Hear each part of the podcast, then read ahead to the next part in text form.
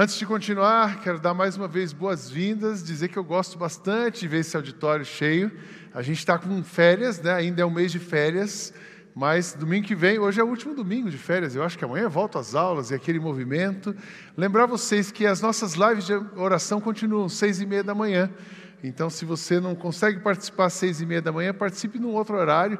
Mas graças a Deus tem quase mil pessoas durante o dia, entre os que vão na hora e o dia, quase mil pessoas. Então a gente vai continuar orando. Essa igreja é uma igreja que ora e Deus tem respondido a oração. Então, convite para você que está chegando, que está visitando, participe com a gente, Instagram da IBM Alphaville. Segunda coisa, domingo que vem, normalmente no primeiro domingo de agosto, a gente apresenta algumas novidades para a igreja. Então, nós temos muitas novidades para esse semestre. E aí a gente vai apresentar para vocês, de novo apresentar a equipe, como é que fica, quem são, para onde estamos indo e agora como fica o culto. Enfim, a gente tem várias respostas, isso na semana que vem. E também na semana que vem vai ser o batismo do mês de agosto. Se você quer ser batizado, já tomou essa decisão, ainda não conversou com a gente, precisa conversar com um dos pastores ou falar com a Valéria ali na conexão. No próximo domingo, depois dos cultos da manhã, é o dia do batismo. Pastor, está muito frio, a água é quente ou pelo menos mais ou menos quente, mais quente do que o frio que está fora da água, né? E vai ser no sol. Então aproveite o domingo que vem. Esse mês a gente teve, a gente escolheu falar sobre um tema é, que eu, eu disse para vocês no primeiro domingo, que é aquela agenda humanitária que a, a, a, esquerda, de uma certa maneira, se apropriou dessa agenda e diz que é uma agenda dela, e é o lugar onde mais se discute realmente esses temas, e a direita combate aqueles temas ou põe um pano quente. E a gente, na verdade, essa agenda não é nem da direita e nem da esquerda, essa agenda é uma agenda cristã. E a gente vem falando então. No primeiro domingo eu falei sobre racismo e divórcio, depois o Fernando falou sobre a atenção religiosa, o Marcos sobre a inclusão, depois, semana passada, corrupção e o aborto. Nesta manhã eu quero falar com vocês sobre Jesus e a cultura de paz. E hoje à noite o pastor Sandro Baggio, um outro tema mais polêmico também, ele vai falar sobre Jesus e a identidade de gênero. Então, são temas que nós precisamos abordar. Quantos de vocês já ouviram falar nesse termo, cultura de paz? Olha que interessante. A cultura de paz é um movimento criado pela Unesco em 1999, exatamente há 23 anos atrás, ah, o David Adams é um cara da Unesco. O Unesco é o, é o, departamento da ONU de educação, ciência, cultura. E diz assim: nós precisamos fazer movimentos na sociedade que gerem um ambiente, uma cultura que criem nas pessoas, que criem na humanidade uma cultura de paz. É, e é interessante que a Igreja Católica tem um braço da Igreja Católica muito forte engajado nisso. Eu conversei essa semana com duas pessoas ligadas à Igreja Católica que trabalham nos conselhos de fomento da paz das cidades. Isso acontece no meio público, isso acontece, mas a gente aqui nesse meio evangélico, a gente não fala sobre isso. A gente não fala da cultura de paz. E é, é tão interessante, a gente não fala da cultura de paz, embora todos nós desejamos viver em paz. Eu vou começar toda a tese desse domingo com um versículo, uma palavra de Jesus no Evangelho de Mateus, o verso 9. Ele diz: Bem-aventurados os pacificadores, pois serão chamados filhos de Deus. Pode repetir isso comigo? Bem-aventurados os pacificadores, pois serão chamados filhos de Deus. Mais uma vez, bem-aventurados os pacificadores, pois serão chamados filhos de Deus. Sem olhar o telão agora, bem-aventurados os pacificadores, pois serão chamados filhos de Deus. Um cristão precisa ter um compromisso com essa questão da cultura de paz, de ser um instrumento de paz no mundo. Mas por quê? Primeiro, que o nosso mundo está vivendo, Sidney, mas como isso é possível? O nosso mundo está vivendo uma época tão tensa como nunca se viu na humanidade. A gente tem a famosa polarização. Você quer começar uma briga, você falar de política, política A, política B, candidato A ou B. E aí, aí tem gente que fala assim: olha, eu não falo mais de política, esse assunto é proibido e tal, e a gente não fala porque começou, pega fogo, porque o mundo está polarizado. É política A, política B, é religião A, religião B. A Antigamente dizia assim: não se discute religião. Agora não se discute religião, não se discute política, não se discute opção sexual, não se discute mais nada, porque discutir é confusão. Existe um conflito generalizado porque nós vivemos numa sociedade hipersensível. Tem um autor que ele fala da hipersensibilidade da sociedade. O que é hipersensibilidade? Eu passei, estou me dirigindo àquela. Eu vou lá mexer na bateria. Aí o Chicão está aqui do lado. E eu não vi o Chicão, estou correndo para a bateria. Daí o Chicão já fala assim: puxa, o pastor é orgulhoso mesmo. Ele passou, nem me cumprimentou. Daí ele pega e fala assim: Eu vou procurar o pastor Marcos, porque ele é pastor, ele precisa falar com o pastor Sidney. Daí ele super sensível, porque ele falou que eu não cumprimentei, porque eu devo estar com problema com ele, porque eu não gosto dele, porque na verdade ele mora numa cidade e eu moro em outra, e aí aquelas cidades, ele cria uma história.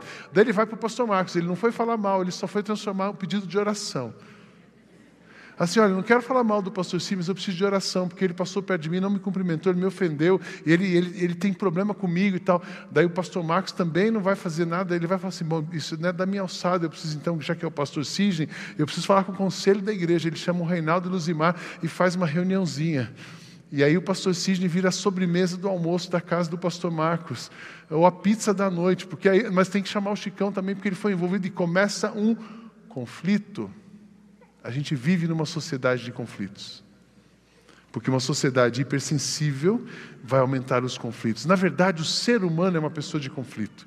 As pessoas têm os seus conflitos internos, quanta coisa interna dentro de você, dentro de mim, por causa da nossa história. A gente briga com a gente mesmo.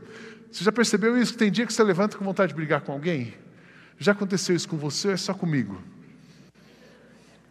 Eu tenho essa vontade de brigar. Tem dia que eu acordo com essa vontade. Eu lembro assim: o meu TDAH está acelerado hoje.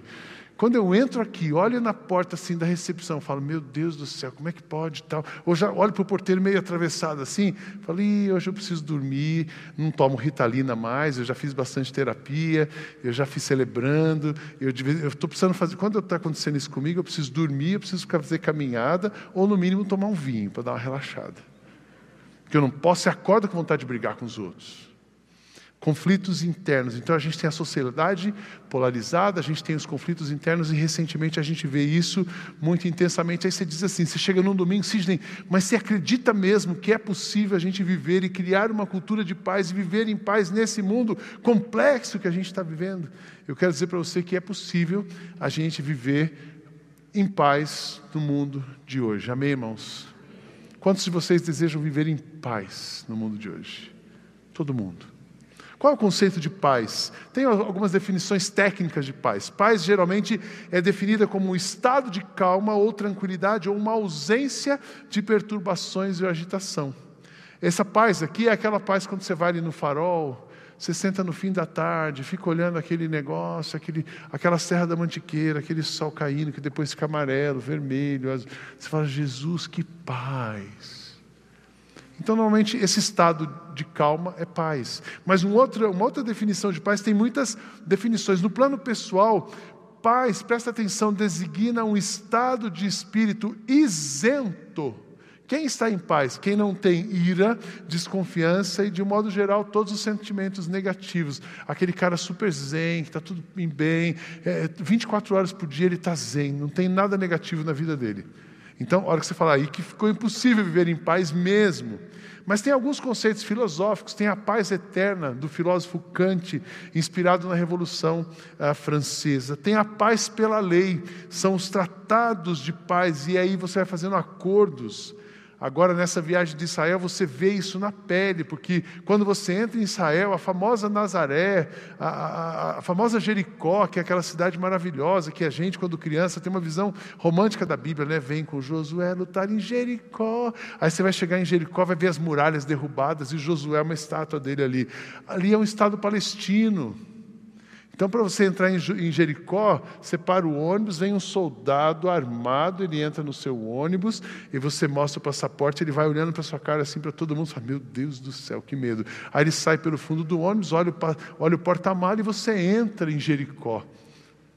Por quê? Porque ali é um Estado palestino dentro de Israel que foi assinado um acordo de paz.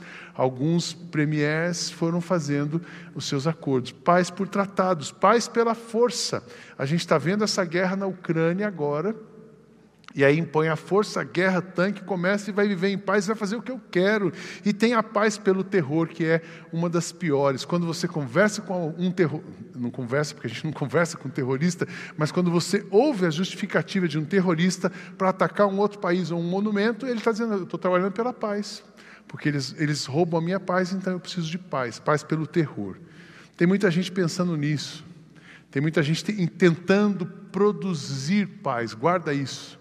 E alguns, algumas pessoas da sociedade foram realmente destacadas como exemplos de paz. A gente conhece o Martin Luther King, ele lutou pela questão do racismo ali no norte, na Carolina do Norte, em Atlanta.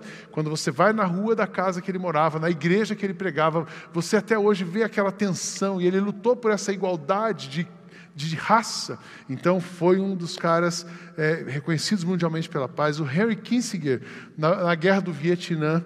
A gente tem a famosa Madre Teresa de Calcutá, que lutou pela igualdade e eliminação da pobreza na Índia. Imagina você falar de igualdade num país religioso que se classifica as pessoas pelas castas. Então, é quase impossível uma pessoa ser igual a outra, mas ela trabalhou com isso. Nelson Mandela e o antigo presidente, o Frederic Leclerc, de Klerk, ali na África do Sul, quando fala do racismo. E é interessante que a África do Sul, não sei quantos tiveram a oportunidade de visitar a África do Sul na época do apartheid, mas era uma coisa terrível. É terrível você ser impedido de entrar num lugar porque você tem uma cor de pele ou outra cor de pele. No me lembro uma viagem que a gente estava num grupo missionário, a gente éramos dez pessoas, dez homens, nove brancos e um negro no nosso grupo, e a gente foi para Angola, servimos lá. Na volta paramos ali na, na África do Sul, uh, em Joanesburgo, e a gente entrou num supermercado. E a gente estava entrando no supermercado, a segurança veio e disse: vocês podem entrar, ele não, porque aqui é um supermercado para branco e negro não entra aqui. Aí a gente disse: se ele não entrar, a gente também não entra. Somos brasileiros, temos passaporte. Como tinha uma questão brasileira, diplomática, então entrou todo mundo, mas o tempo todo o nosso grupo acompanhado pelos seguranças do supermercado. E aí a gente tem gente que lutou por isso. O filme do Mandela, muitos de vocês já devem ter ouvido a justiça regenerativa, e é muito interessante, é dali que nasce esse conceito. A gente tem também ali no Oriente Médio Yasser Arafat, o Yitzhak Rabin, o Shimon Peres, que foram uh, um palestino e dois israelitas que assinaram acordos, e aí vão definindo os territórios. Mas você percebe ainda o conflito, a tensão que existe, porque tratados de acordos assinados não produzem a paz que nós precisamos. Mas a humanidade está tentando. E o David Trimble, na Irlanda do Norte. Recentemente é, tem um filme, Belfast, não sei quantos assistiram, essa guerra de católicos e protestantes. Gente, que absurdo, um conflito armado por ideologia. Não passa nessa rua quem é católico, não passa nessa rua quem é protestante. Cristãos contra cristãos, o absurdo da humanidade. Mas a paz que nós desejamos a paz que nós desejamos e a paz que se fala nas Escrituras é o shalom. O shalom, ou no grego, eirene. E aí tem um significado um pouco maior. Shalom é um significado de paz, não é ausência de conflitos. Presta atenção nisso. Paz não é ausência de conflitos, mas inclui também, vai além dessa ausência de conflitos, inclui também o bem-estar, a harmonia, a saúde e o bem comum. Em hebraico era uma saudação como uma palavra de despedida: paz seja convosco, graça e paz. Shalom é paz do início ao fim. Por isso que você encontra o judeu shalom, shalom, shalom, e a gente shalom, o crente batista, graça e paz, paz, aí depois você vai ficando mais moderno, é só paz. Né? Aí o, o, o, cara da congregação é paz de Deus, mas a gente precisa esse, essa paz, desejo de paz, uma paz que equilíbrio, saúde, bem-estar, bem de todos. Então o conceito de paz ele é um pouco maior. Ele é um pouco maior. E a paz que nós desejamos é que todos realmente vivam em paz. Como que nasce esse movimento da cultura de paz? Aí vem um pouco do lado sociológico, humanitário, um pouco da aula de história aqui nasce em 1999 com a Unesco. Qual era o objetivo? Prevenir situações que possam ameaçar a paz e a segurança, como o desrespeito aos direitos humanos, a ameaçar o desrespeito aos direitos humanos, a discriminação e intolerância, exclusão social, pobreza extrema e degradação ambiental. Então, vamos criar um movimento, vamos falar sobre isso para que essas coisas não aconteçam, porque a humanidade a humanidade, por causa desses conflitos, ela vai para um buraco. A tendência é ampliar esse negócio. Esse negócio dessa tensão. Essa tensão que a gente sente no grupo de WhatsApp da família. Na sua família deve ter gente que entra e sai. Quando você posta alguma coisa, a pessoa sai. Aí você vai lá, assim, olha, para a avó não ficar triste, volta para o grupo. Daí a pessoa volta para o grupo. Você não quer matar a avó do coração. E aí, tem alguma família que não passa por isso aqui? Cada dez famílias passam por isso, nove e uma é mentirosa. Todo mundo está passando por isso. De acordo com a Unesco, a cultura de paz está intrinsecamente relacionada com a prevenção e resolução não violenta de conflitos. O que a Unesco está tentando fazer assim, olha, gente, tem um caminho.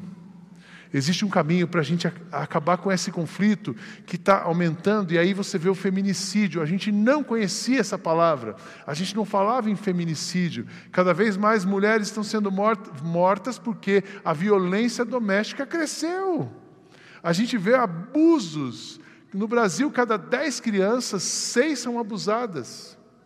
E esse abuso número um acontece na casa, por parentes. Violência doméstica, violência velada, violência aberta, violência escondida, mas uma violência. E isso vai acontecendo. Por que, que a ONU, a Unesco está preocupada com isso? Neste exato momento que eu estou falando com vocês, existem 14 guerras em curso no mundo. A gente conhece uma que é a da Ucrânia mas tem outras 13 acontecendo. Guerras tribais na África, gente mata gente todo dia. Guerras étnicas, eliminação, tem muita guerra acontecendo armada.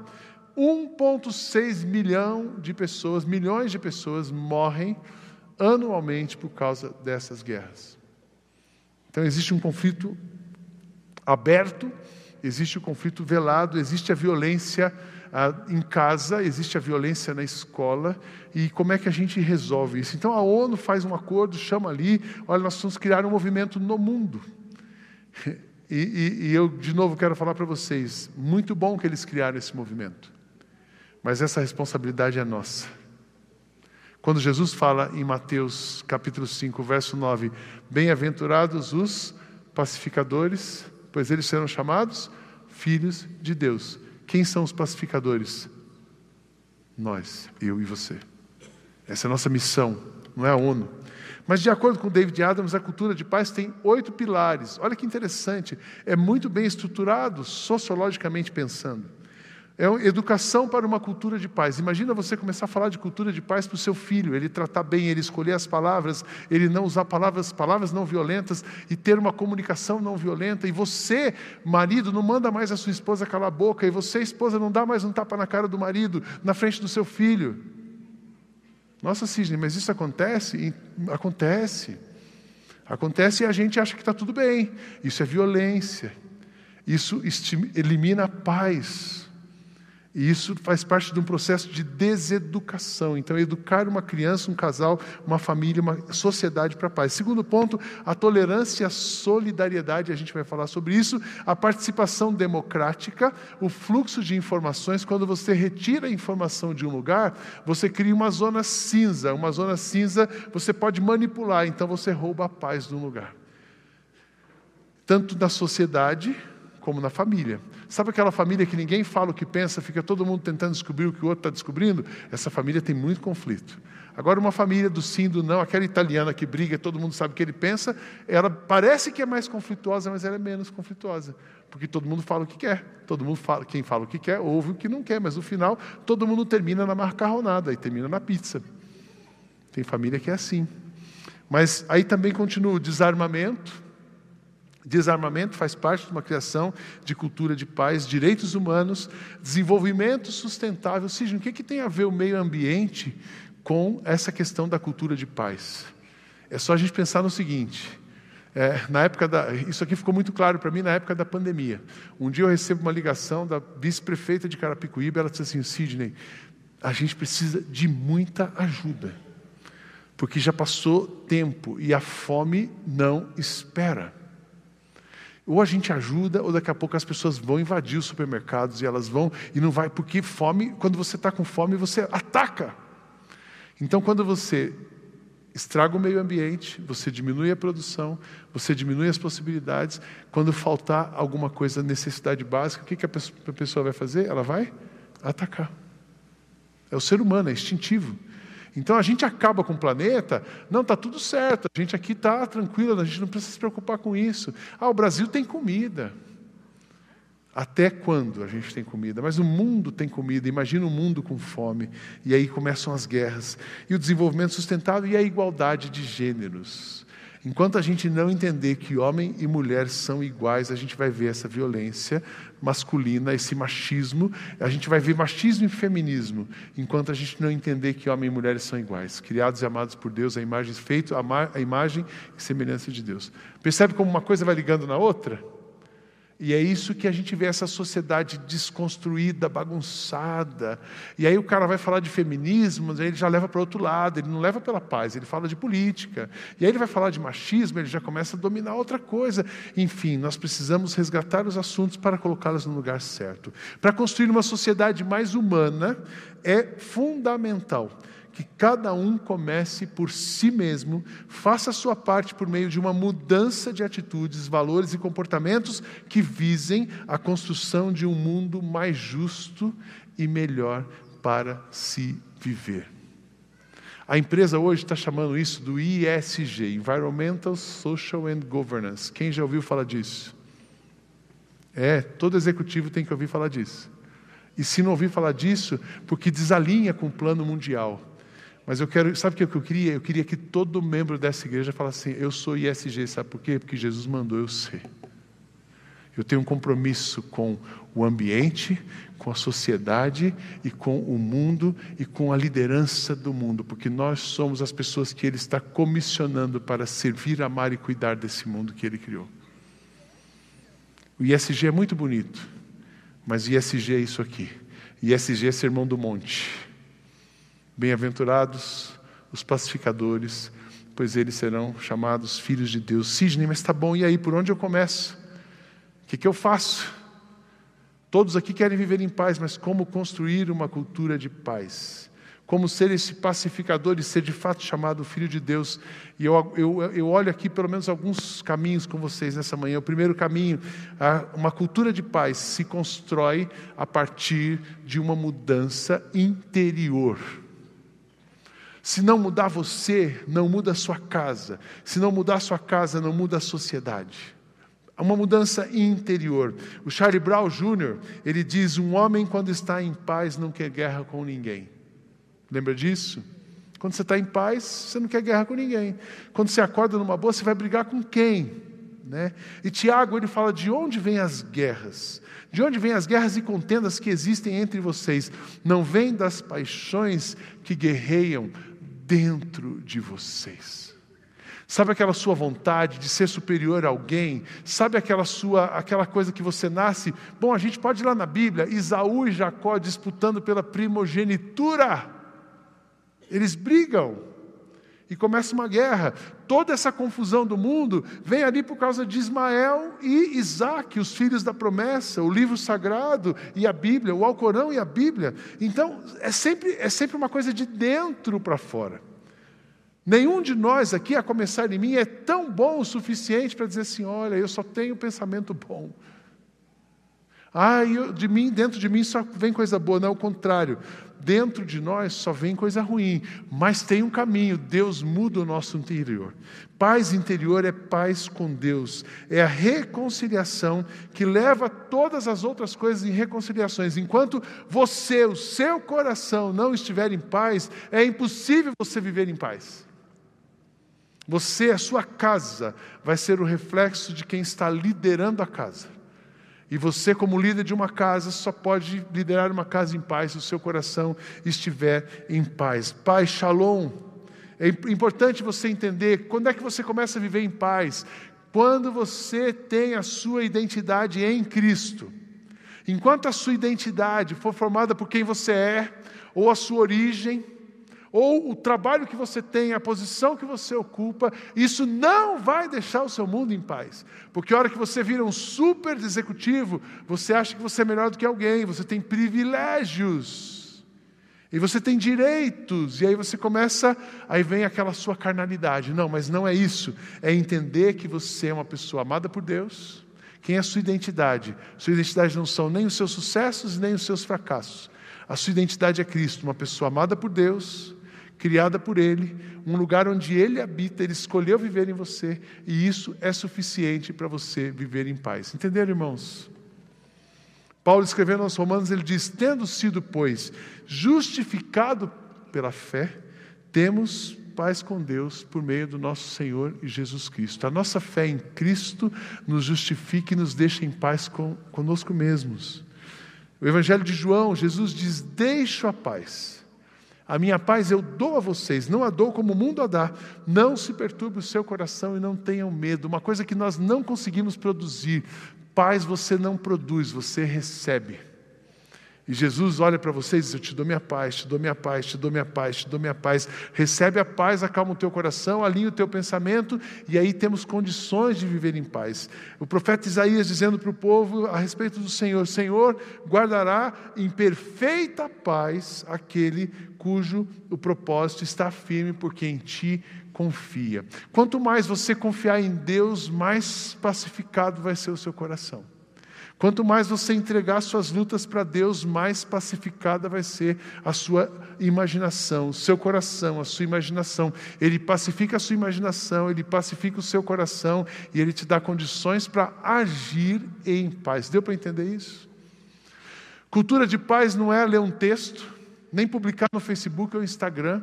Cultura de paz é você ajoelhar diante de Deus e dizer assim: Eu não posso, eu não sou, eu não sei, mas o Senhor pode, o Senhor é e o Senhor sabe. Então habita o meu coração, deixa o meu coração em paz, muda o meu interior, porque se alguma coisa precisa mudar no mundo, essa coisa precisa começar em você. E aí você passa, você é violento, você passa a não ser violento. Você agride pessoas com palavras, você passa a ficar mais tranquilo. Você passa a medir as suas palavras. Você não ouve ninguém, você só fala, você vai aprender a ouvir. Você é o cara que tem direito a tudo e é o dono de tudo, você vai passar a respeitar o outro. Então, uma mudança. O processo da cultura de paz, a cultura de paz se constrói a partir de uma mudança interior. Mas vamos avançar mais um pouco. Uma cultura de paz se mantém pela, por meio da tolerância. Isso é outra coisa que sumiu do mundo. Qual que é seu nível de tolerância? Você escolheu um candidato para essa eleição e aí alguém fala que vai votar no oposto e faz uma apologia. Qual o seu nível de tolerância para isso? O nosso nível de tolerância diminuiu, né? E, e aí tem uma pergunta do Rodney King, ele fala: será que a gente só não pode se dar bem?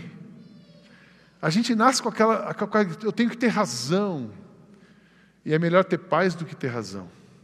Em tudo, no casamento, em tudo, no, na profissão, na sociedade. É melhor você ter paz do que ter razão. E para isso a gente precisa ser tolerante.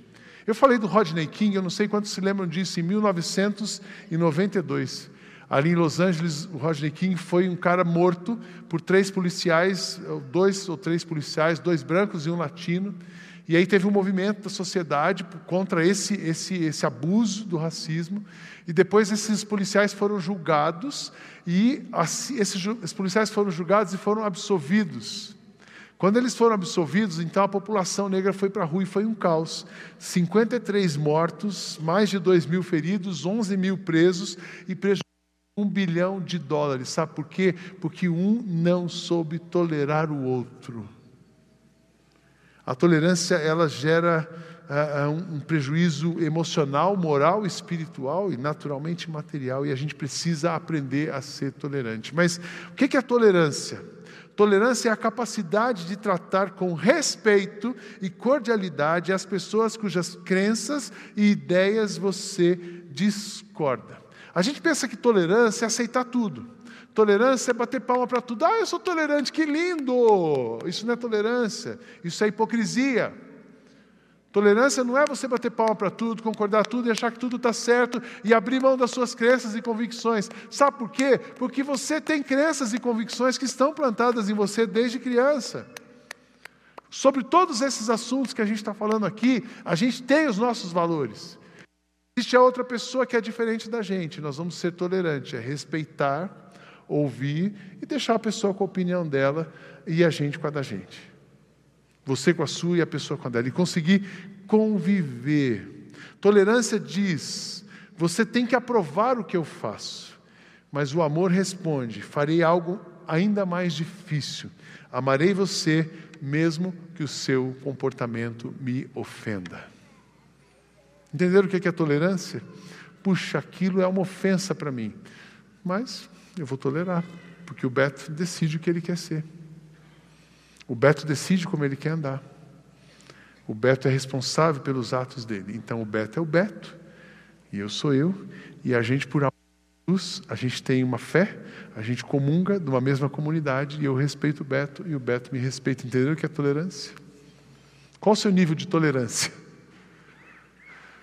A Kátia e eu, a gente se conhece, pelo menos que a gente se reconhece, né? há 48 anos. Tem dia que ela tem que ficar quieta, porque senão a gente vai brigar. Tem dia que eu tenho que ficar quieto, porque senão a gente vai brigar. Nem tudo que ela fala eu concordo. Mas aí, para manter a esposa feliz, happy wife, happy life. Esposa feliz, vida feliz. Eu fico quieto. Você faz, faz. Ah, tá ótimo, tá tudo ótimo. E eu sei que também tem dia que ela faz isso, tá tudo ótimo. Por quê? Porque tem briga que você não precisa comprar. A gente é diferente. Se o marido e esposa que se conhecem há 48 anos são diferentes, imagina você e seu colega de trabalho. Imagina você e o seu vizinho. Imagina você e aquele primo de terceiro grau que está no grupo do WhatsApp. Deixa o cara. Mas a gente tem uma tendência a ser intolerante. A gente tem que ter, a gente foi educado, especialmente se você é um líder, especialmente se você é líder de igreja, especialmente se você é pastor, você foi educado para ter resposta para tudo. E a primeira coisa que eu quero desconstruir, você não precisa ter resposta, solução para tudo. Amém, irmãos? Porque quanto mais você se impuser nesse, nessa condição de ser a resposta que a sociedade precisa, ou de ter a resposta, você se torna intolerante, porque aí é só a sua resposta. Além de ser um xiita, você vai ser um chato e ninguém vai te aguentar. A gente precisa ter essa, essa questão da tolerância. Jesus, quando fala de tolerância, ele fala: vocês ouviram o que foi dito? Ame o seu próximo e odeie o seu inimigo. Mas eu digo: amem os seus inimigos e orem por aqueles que os perseguem, para que vocês venham a ser filhos do seu Pai que está nos céus, porque Ele faz raiar o seu sol sobre maus e bons e derrama chuva sobre justos e injustos. Se vocês amarem aqueles que os amam, que recompensa vocês terão? Até os publicanos fazem isto. E se saudarem apenas os seus irmãos, o que estarão fazendo demais? Até os pagãos fazem isso. Portanto, sejam perfeitos como Pai Celestial celestial de vocês é perfeito. O escritor de Hebreus ele diz: esforcem-se para viver em paz com todos, para serem santos, sem santidade ninguém verá a Deus. Paulo escrevendo aos Romanos, ele diz: façam todo o possível para viver em paz com todos. Em outra versão dizia: no que depender de você, tenha paz com todo mundo. Gente, eu sou pastor pastor evangélico, nasci numa família evangélica. Então, eu me achava sempre uma pessoa boa, tolerante, amável, um docinho, pelo menos na primeira página, né, Raquel? A Raquel fala, pai, você é um doce, na primeira página. E aí eu fui fazer, há cinco anos atrás, um curso de terapia sistêmica familiar, terapia de casal e família. Primeiro ano eu entrei em choque. Eu vi aqueles terapeutas falando, o mundo terapêutico, ai que ótimo, que lindo, paz e amor, que maravilha. Ah, você ouve acolhe todo mundo, é muito acolhedor aquele negócio. Aí eu falei assim, estou em crise, eu não, aquilo não dá para mim não. Aquilo é perdido, é mundano, não tem fé. Comecei a criticar de mim para mim mesmo. Aqueles meus colegas não são de Deus, aquela professora lá não é de Deus, e não dá, aquilo vai bagunçar minha fé, preciso me proteger. Aí fui conversar com o Carlos Barcelos, que é um dos pastores nossos, hoje é um pastor emérito da nossa equipe. O Carlos Barcelos tem Paxo, está doente, ele vem às vezes no culto da noite, é o pai do Fernando. E o Carlos Barcelos, um dos melhores terapeutas que eu já conheci, e foi meu terapeuta no passado. E eu fui bater um papo com ele, ele estava num momento de lucidez, falei assim: Carlos, eu estou em crise. Porque eu vou lá na terapia, eu escuto aqueles terapeutas, eu me sinto um peixe fora d'água, e aquilo não casa comigo, aquele pessoal maluco. Aí ele, ele olhou para mim, e eu, eu falando, né? Pastor evangélico. Aí o Carlos fala assim: Deixa eu te dar um. Eu falei: Como que você sobreviveu? Porque ele estudou lá, ele fez lá, se tornou um baita de um terapeuta. Como que você sobreviveu? E ele, muito sereno, fala assim: O Sidney, abre uma janela, deixa o vento de lá entrar aqui. Aí você filtra o que for bom desse vento e fica com ele. Mas também pega o seu vento daqui e joga para lá. Porque o que for bom seu, eles vão pegar. E aí você vai ficar mais arejado. E foi assim que acho que nos últimos cinco anos, quem convive comigo de perto me viu ficando um pouco mais tolerante. Docinho na página 2, página 3, lá para 4 ou 5 você já começa a ver um pouco mais de. tem que caminhar um pouco mais. Né, Beto? Abre uma janela na sua cabeça. Abre uma janela no seu coração. Respire outros ares, com respeito às opiniões, às escolhas das outras pessoas, porque é aí que você vai conseguir dialogar. Quando você abre uma janela, você ganha o direito de falar. Quando você não abre uma janela, você fala e a pessoa não escuta. Mas também você não escuta. E quando não tem uma, essa troca, não tem tolerância, não tem paz. Não existe paz sem diálogo. Entenderam, irmãos? Não existe paz sem diálogo. A dialógica é um caminho sobrenatural para a construção de um caminho de paz, de uma cultura de paz, porque a dialógica nos ensina a sermos tolerantes. Não dá para construir uma, uma cultura de paz sem tolerância. Façam o possível para viver em paz. E por último, uma cultura de paz se traduz por aquilo que é a busca do bem comum. Então, mudar o seu interior ser tolerante e trabalhar pelo bem comum. Aquele texto fantástico de Jeremias, quando Jeremias escreve para os judeus na Babilônia, no exílio da Babilônia, ele, eles estavam lá, eles tinham chegado no exílio. E aí então Jesus, eh, Jeremias diz para eles: busquem a prosperidade da cidade para a qual eu os deportei e orem ao Senhor que em favor dela, porque a prosperidade de vocês depende da prosperidade dela. O termo hebraico aqui para prosperidade é shalom. Trabalhem pela paz da cidade onde vocês estão, onde eu os coloquei. Aqui na linguagem de hoje, trabalhem pelo bem da cidade, é o senso de bem-estar social. Gente, criar uma cultura de paz é viver de um modo que não é você ficar bem, mas é a sociedade que você está ficar bem. Não é você, marido, ficar bem, mas é sua casa ficar bem. Não é você, executivo, ficar bem, mas é o grupo que você dirige ficar bem. Nós precisamos trabalhar para que a Shalom, a paz de Deus habite no nosso coração, flua para as pessoas através de nós e contagie a sociedade que nós estamos. Deu para entender isso? Shalom, do começo ao fim. Shalom, bem-estar, equilíbrio, paz, saúde para todo mundo, do início ao fim, bem comum. Não existe paz sem o bem comum. Shalom significa florescimento total em absolutamente todas as dimensões física, relacional, espiritual e social. Ah, estou bem comigo mesmo, mas eu não quero saber daquele grupo. Não tem bem com você mesmo sem o contexto de todo mundo. Então você aprende a respeitar, você aprende a tolerar, você aprende a ouvir, reter o que é bom, abre uma janela e dá um refresh na sua vida. Eu quero concluir dizendo que nós cristãos, olhe para cá, você cristão, você que levanta cedo da sua casa num domingo frio como esse, sai da sua casa ou liga a sua televisão, o seu, o seu aparelho eletrônico, para ouvir uma palavra dessa. E se diz cristão, você tem um compromisso com a criação de uma cultura de paz no mundo. Você foi chamado para espalhar a paz de Cristo nesse mundo. E isso começa com você. Nós precisamos não só viver em paz, mas a gente precisa construir essa sociedade que vai entender a paz que Cristo nos dá. Quero desafiar você, não é a ONU, não é a ONU que vai, com esses oito pontos, a educação para uma cultura de paz, a tolerância, a participação democrática, o fluxo de informações, o desarmamento, os direitos humanos, o desenvolvimento sustentável, a igualdade de gêneros. É Jesus, a paz de Jesus no seu coração.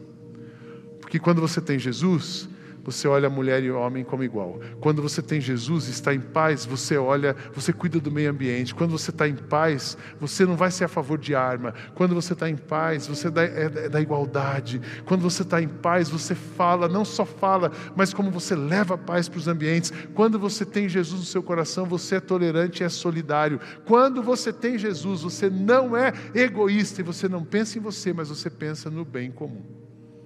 Nós temos uma responsabilidade pelo bem comum. Isso não é direita, isso não é esquerda. Eu não espero isso da direita, eu não espero isso da esquerda, eu espero isso dos cristãos.